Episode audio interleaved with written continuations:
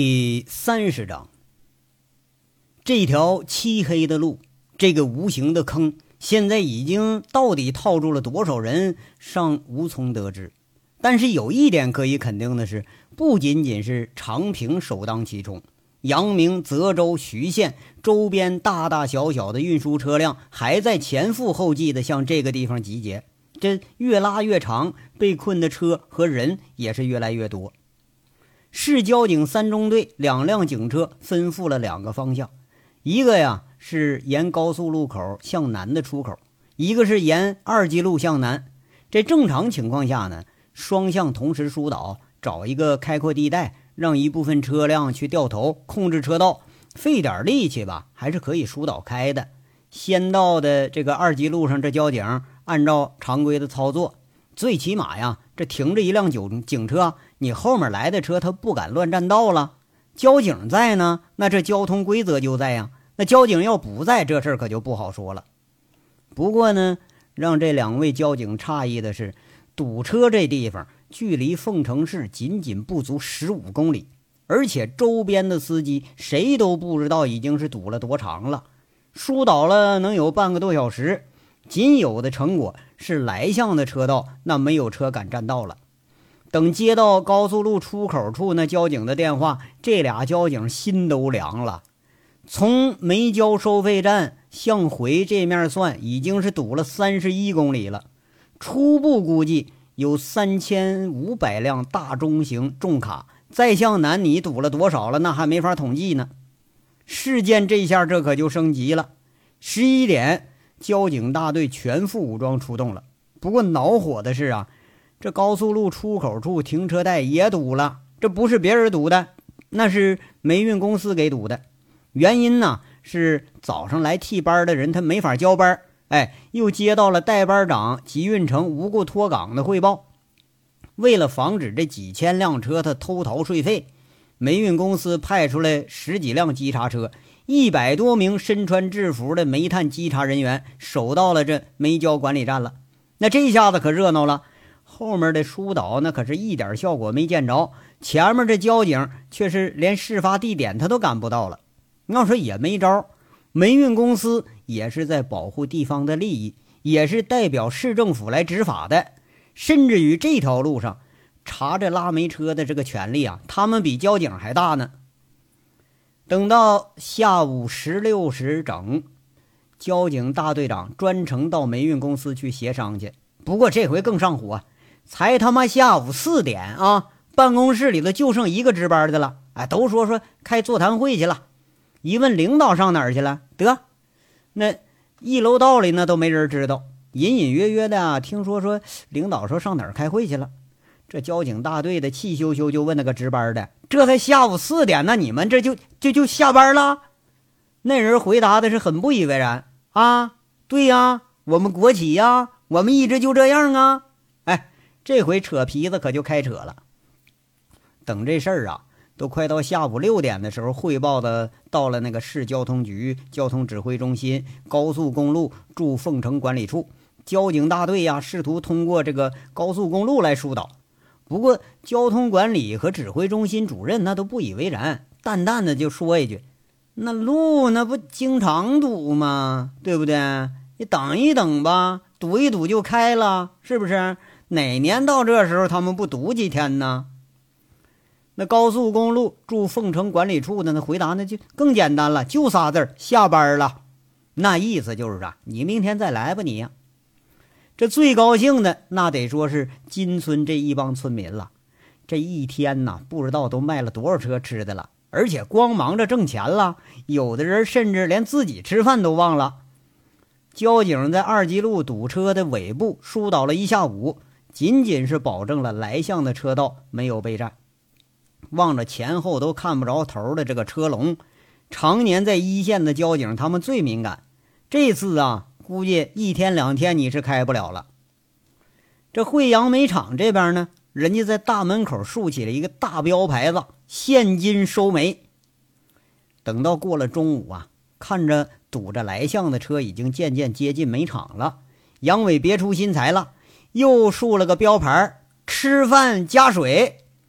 那连起来读呢，就是吃饭加水，现金收煤。你看，这也是一条龙服务，有饭吃，有水喝，有人掏现金就收你的煤。虽然说价低一点吧，但勉强他也够本儿啊。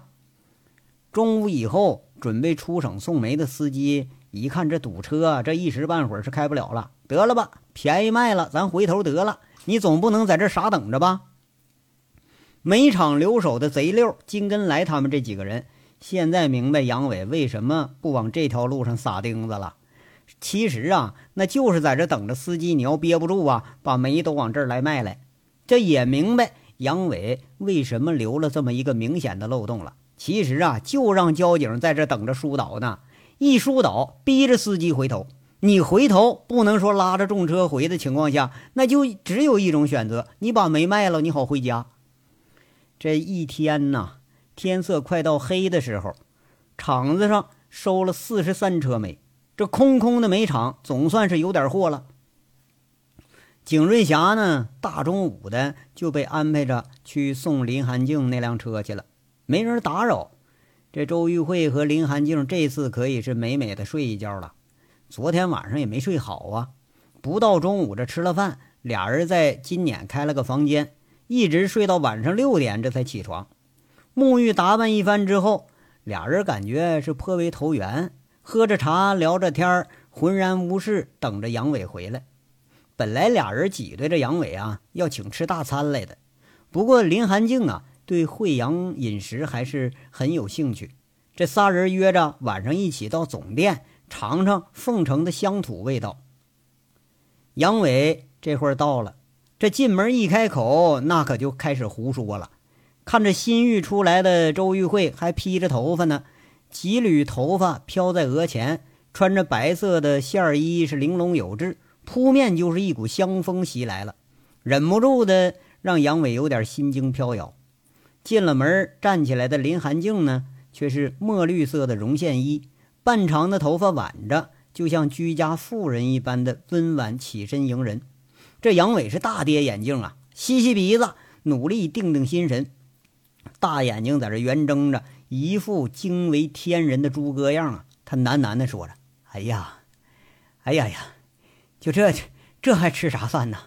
看看你们俩，我这就就饱了。”虽然这话挺雷人，不过听得出来，话里是赞美的意思。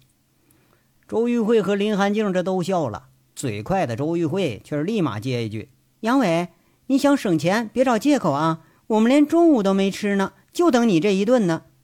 那不饭店不你开的吗？虎子是大厨，省什么钱呢？根本都不用掏钱呢。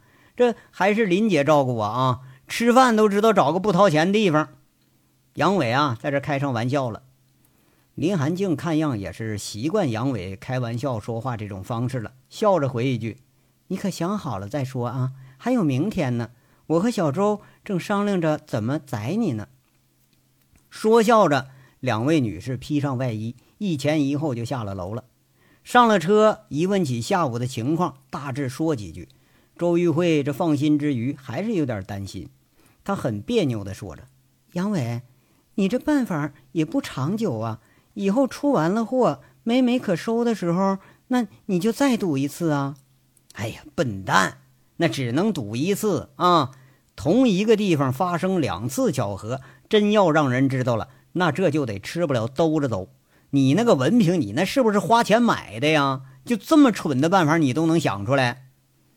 杨伟开着车朝着总店的方向走，笑着在这回了一句：“周玉慧一下子给说的就气结了。”本来坐在副驾驶上，还想着跟杨伟能近点呢，现在却是恨不得把他给踹下去。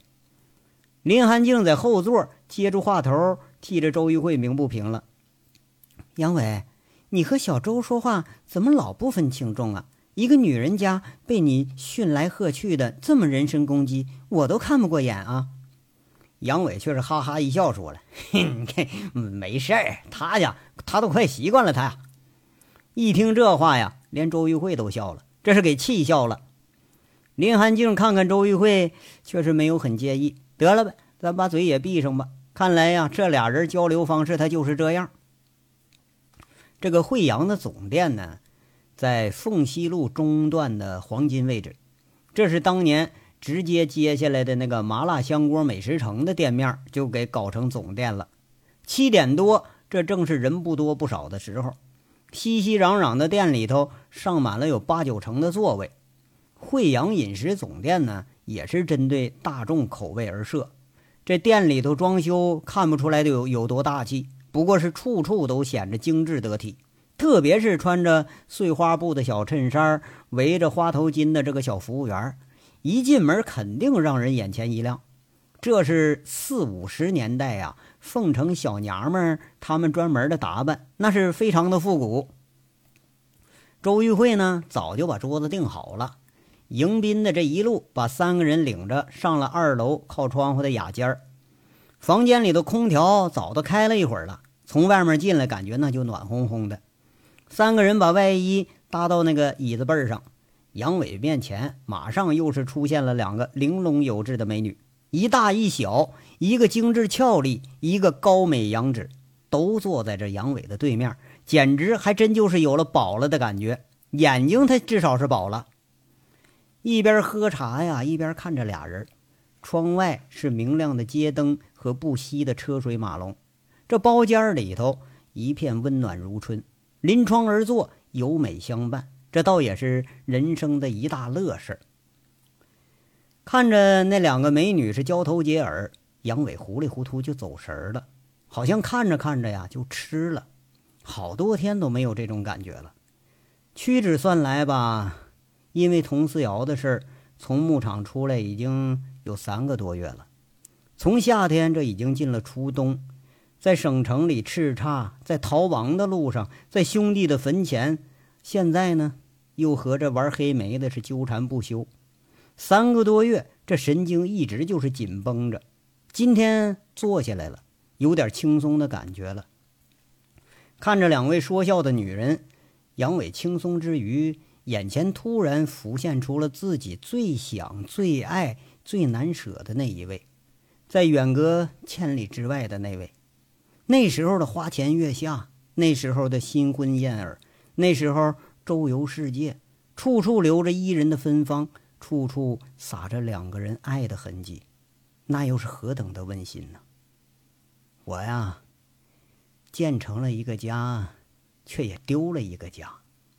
丢的时候义无反顾，在想起来时候，却也是难以释怀。这人活着呀，难道就是在取取舍舍的折磨和被折磨吗？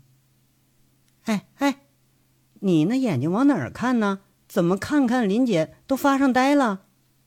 周玉慧一看杨伟走神了，伸着五指在杨伟眼前晃悠，这就吓了杨伟一跳。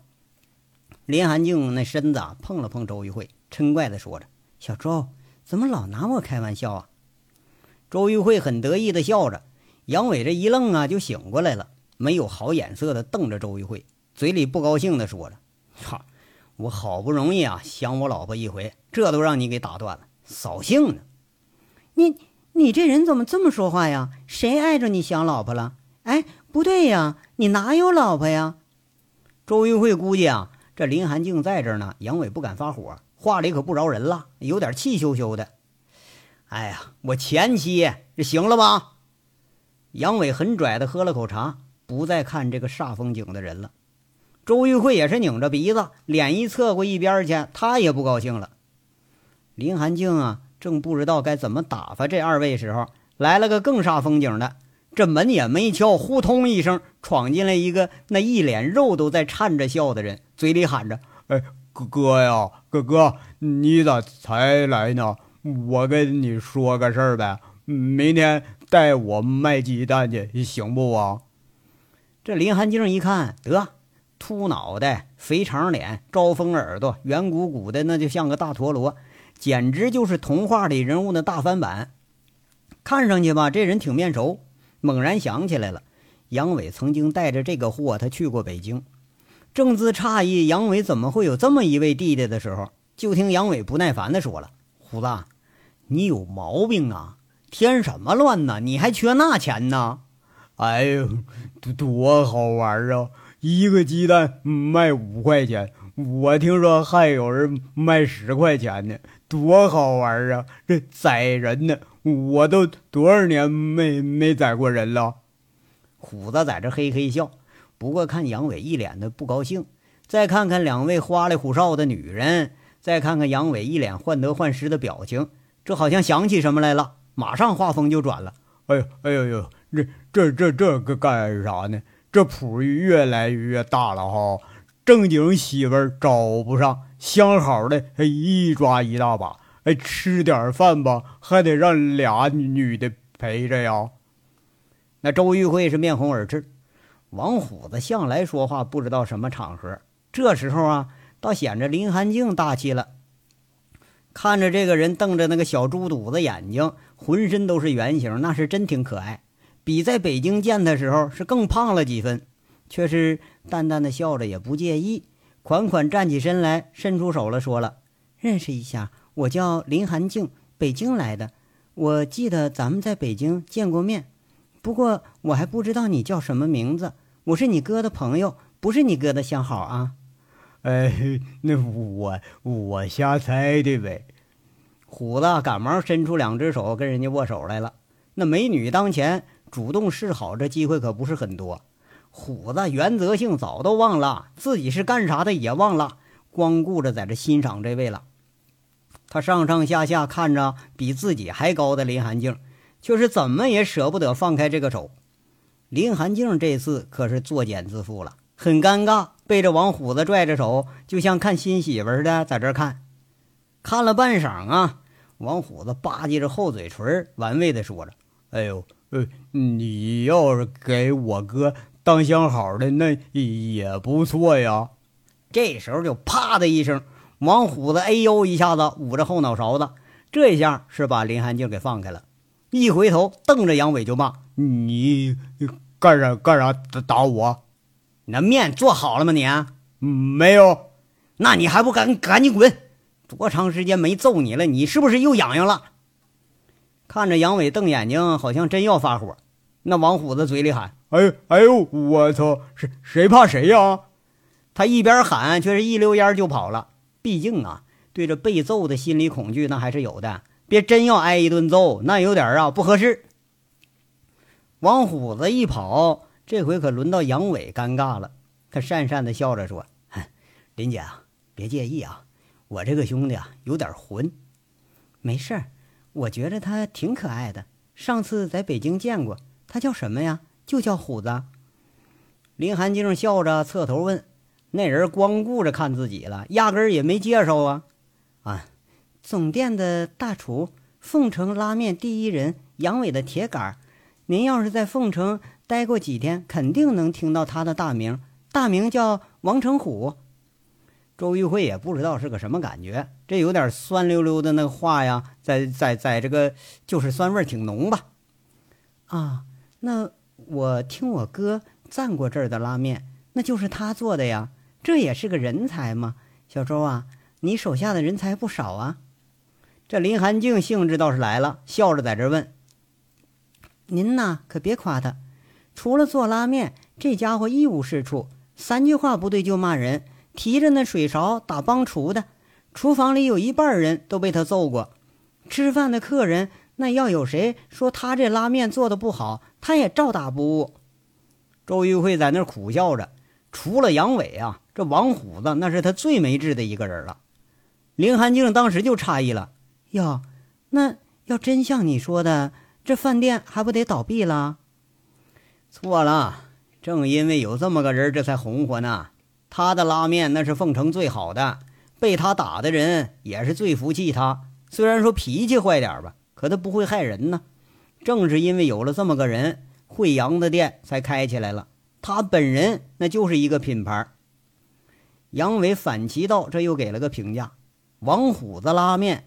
在凤城倒还真就叫得响的，那是个乡土牌子。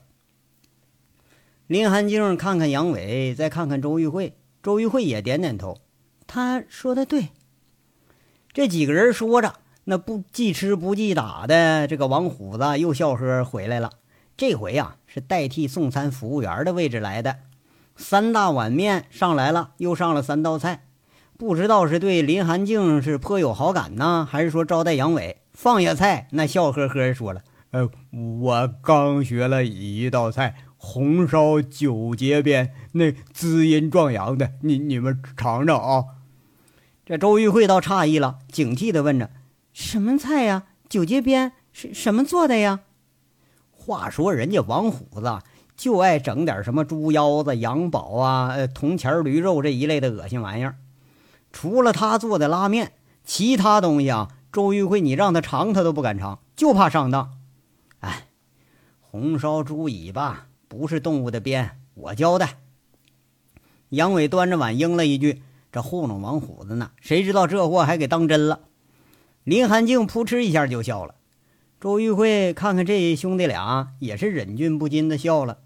王虎子却是呵呵在那笑：“哎呦，难得来一次哦，我请客了。”说着，是一脸期待的看着林寒静，也不知道咋的呀，是越看越想看，越看吧越觉着这就跟自己家人一样。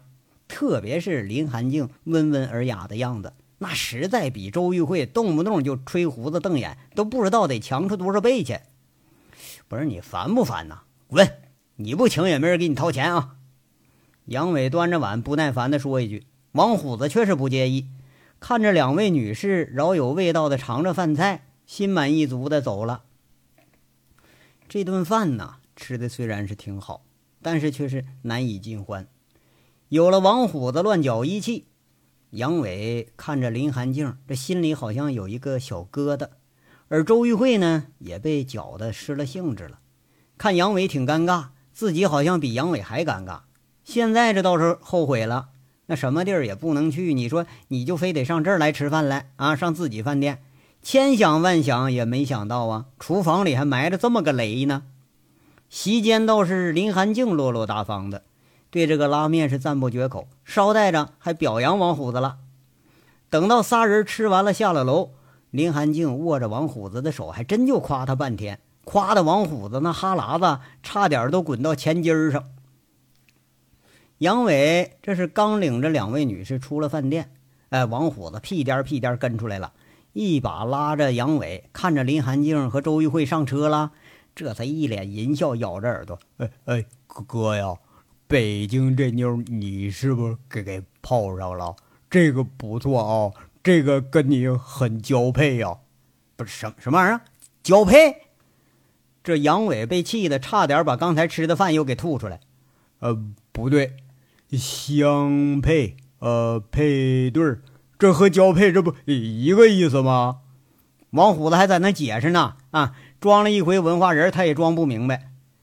哎，我说虎子啊，杨伟推着王虎子那个胖脑袋，把咬耳朵的虎子给推一边了，不耐烦的说着：“不是你，你说你替我干点别的事儿吧，那也就算了，怎么着今儿还替我发上春了？哎，你这天天在这扯面扯面的，你这都学会扯淡了你啊？”那我不看你可怜吗？啊，也没个女的哎陪你打炮了，你你不憋得慌啊？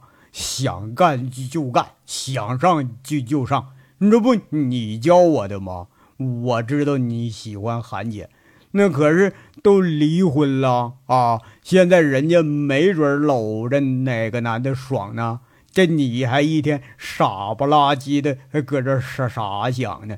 那至于的吗？啊啊！难道你一辈子还还不碰别的女的了？一辈子不结婚不下崽了？啊！你就真办到了？是谁给你往杨家湾还给你修个贞节牌坊咋的啊？这王虎子俩手一摊，在这解释。你说话倒也挺在理，这下崽的话都说出来了，看样啊，这王虎子考虑的还挺远。杨伟盯着虎子看了看，没说话。虎子马上觉察到危险了，跳开两步，跟杨伟保持着距离。不过呀，这次没发生意外。杨伟想了想，却是指指虎子，竖着大拇指说了：“嗯，说的对，说的挺好啊。”虎子正惊讶呢，杨伟就凑上来了，附着耳朵跟他说：“嗨，你怎么知道我就没碰别的女的啊？看着没，就这俩呢啊。”今晚我就双飞。说完，就见杨伟邪笑着，很拽的迈着个八字步，晃晃悠悠上了车了。那虎子伸着脖子，瞪着眼睛，一副不相信也不太敢相信的样看着那杨伟鸣着喇叭，看着林寒静笑吟吟的招手再见。哎，这么一看，还倒真像有奸情啊！看着这车是一溜烟走了。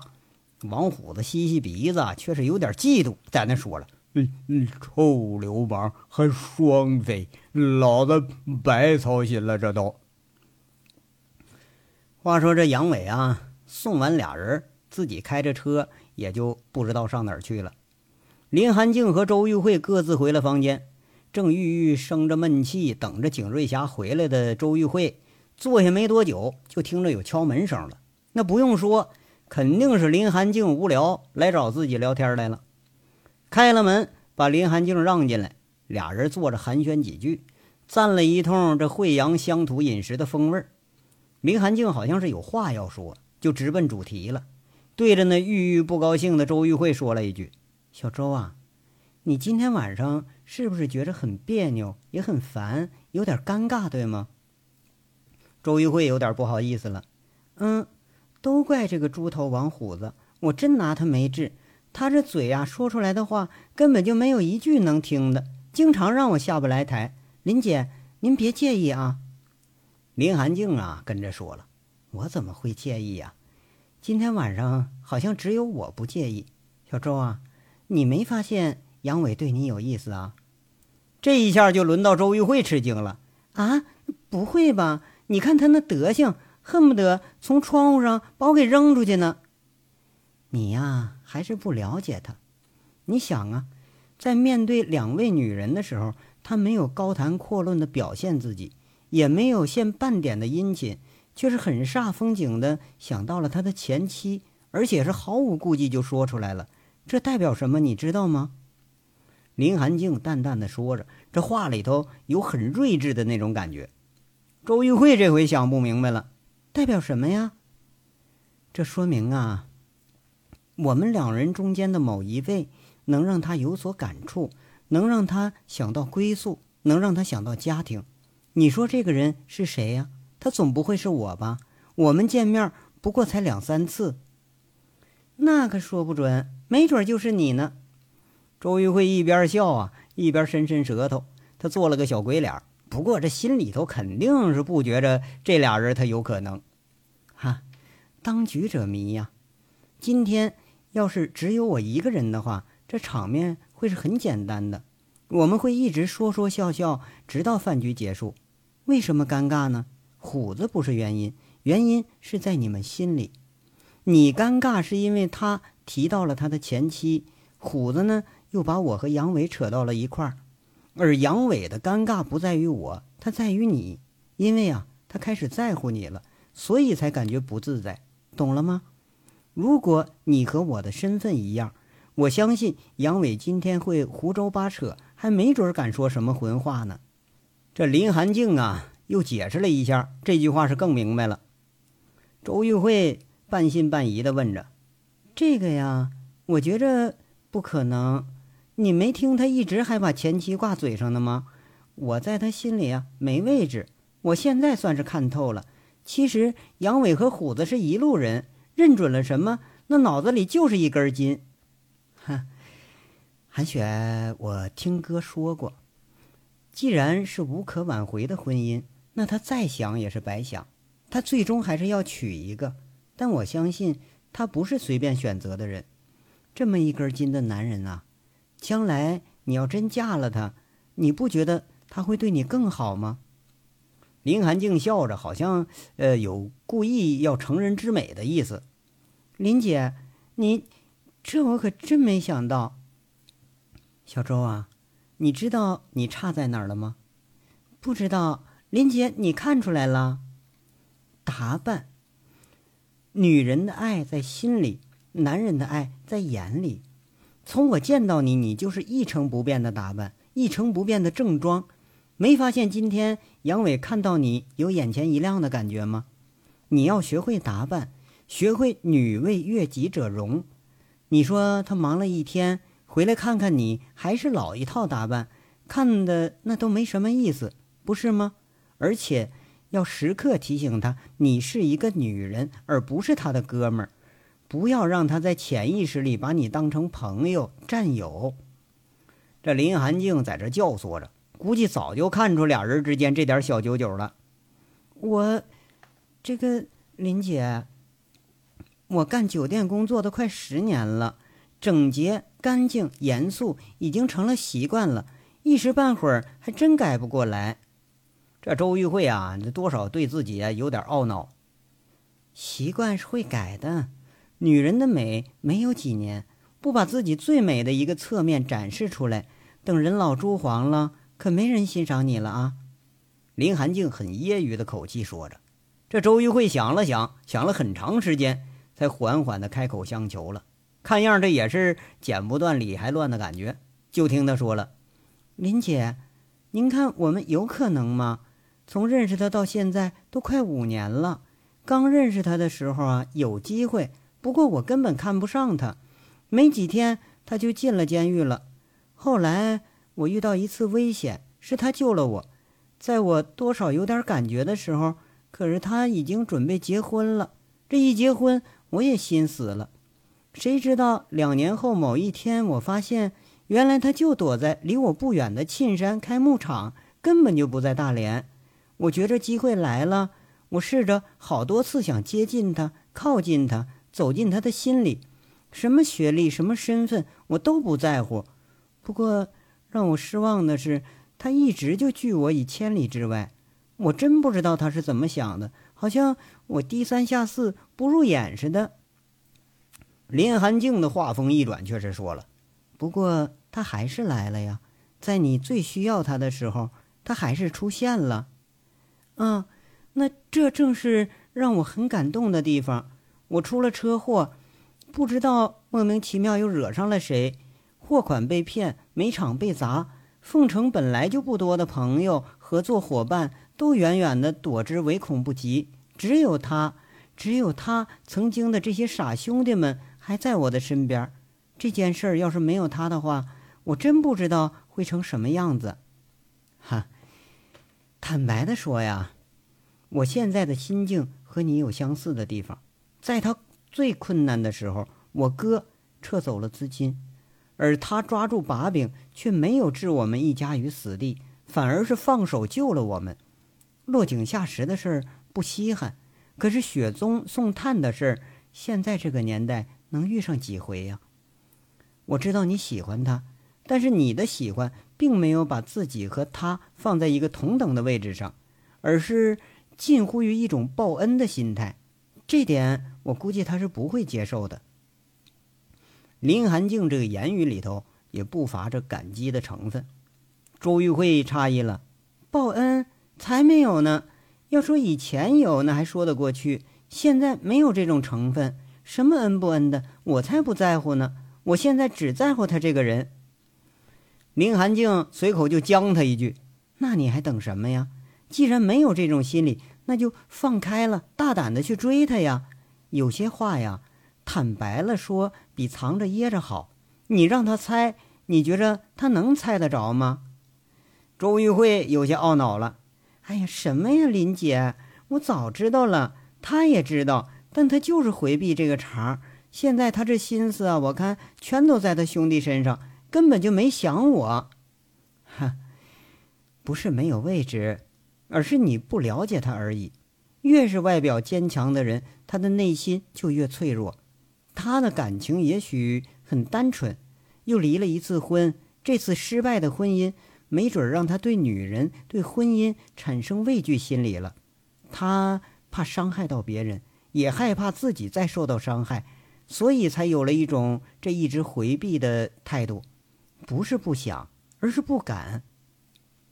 林寒静笑着说着，这话说的还是很有见地的。那林姐，我可怎么办呢？好像能用的办法我都用了，该说的话我也都说过了。那么该做的事儿都做过了吗？什么呀，林姐，他都不太理会。我总不能上门倒贴吧？喜欢给归喜欢，可我总也不能那么贱吧？周玉辉也是面红耳赤，好像林寒静所指是男女那种关系。林寒静笑着给解释：“错了，错了啊，你误解了，我不是说男女之间那种关系，而是说关心的细节，不是你想的那种细节。”周玉慧一下子没没想明白过来，对，细节，一对相濡以沫的夫妻的感情是从细节一点一点培养出来的，并不是两个人呢就是天作地合的一对儿。比如在他很得意的时候，你和他的共享那份成就感了吗？我想你没有，你净泼凉水了。比如在他高谈阔论的时候。你注意当一个优秀的听众了吗？你没有，你竟质疑了，生怕挑不出他的毛病，显不出你的聪明。在他失意的时候，你安慰他了吗？我想你也不会，你心里一定会觉着他无所不能，根本就不需要安慰。你在和他相处的时候，处处有意无意的，还有一种优越感，这对于他的心里多少会有点刺激，而且你无意中。把你和他放在对立面上，你让他怎么接受你呀？知道韩雪为什么让杨伟处处难忘吗？那是因为经历过风月场的女人比谁都懂男人。你没有读懂他，或者是你读懂了，但是不愿意放弃你那种知识女性强烈的自我和自尊，他是不会接受你的。杨伟这种男人有点大男子主义。说不定啊，他宁愿娶一个言听计从的乡下女人，也不愿意娶你。林寒静娓娓道来，也许说有过婚姻的缘故，他一眼就看出两个人之间的症结所在。周玉慧这回沉默了，林寒静提到的这些事儿啊，还真就是自己忽视了的。看看周玉慧有所触动，林寒静却不呆着，轻轻的起身，把一样小东西塞在了周玉慧的手里。看着周玉慧不解，他给解释着：“这是麝香做的香囊，有一种浓浓的药香，带在身上。北疆的兵啊，都喜欢这种味道，也喜欢这种护身符。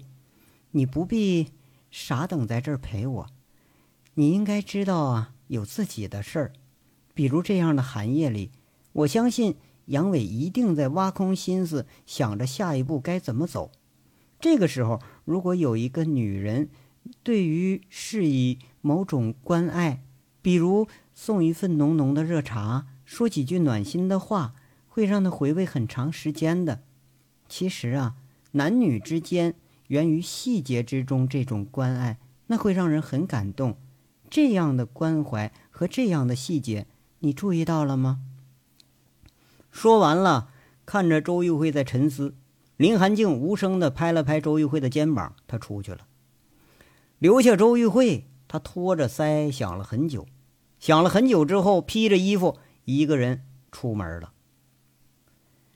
在这个公安小区呀，周玉慧为杨伟安排的新住所，这三单元三楼的房间里头，敲门声响了很久之后，才见有人来开门。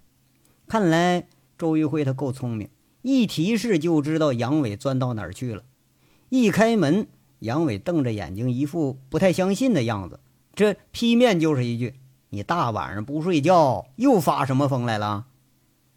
周玉慧呢，拿着一瓶低度的汾酒举在眼前，很灿烂的笑着，一副开玩笑的口吻说着：“我想你，所以我就来了。”杨伟愣了愣，没有接这句话，不过却是把酒接到手里，开始把玩。掀开盖子，抿了一口，心满意足之下，说着：“嗯，这还差不多。”这句话也不知道是赞扬人呢，还是赞扬美酒呢？怎么不准备请我进去啊？你这么晚了，你还进来干什么呀？一个人不喝酒，两个人不赌博，喝闷酒你会越喝越烦的。啊，那你要想喝，那就进来吧。周玉慧进来了。门砰的一声关上了，房间里头说说笑笑的声音四起。但是这章说完了，下章稍后接着说。感谢大家的收听。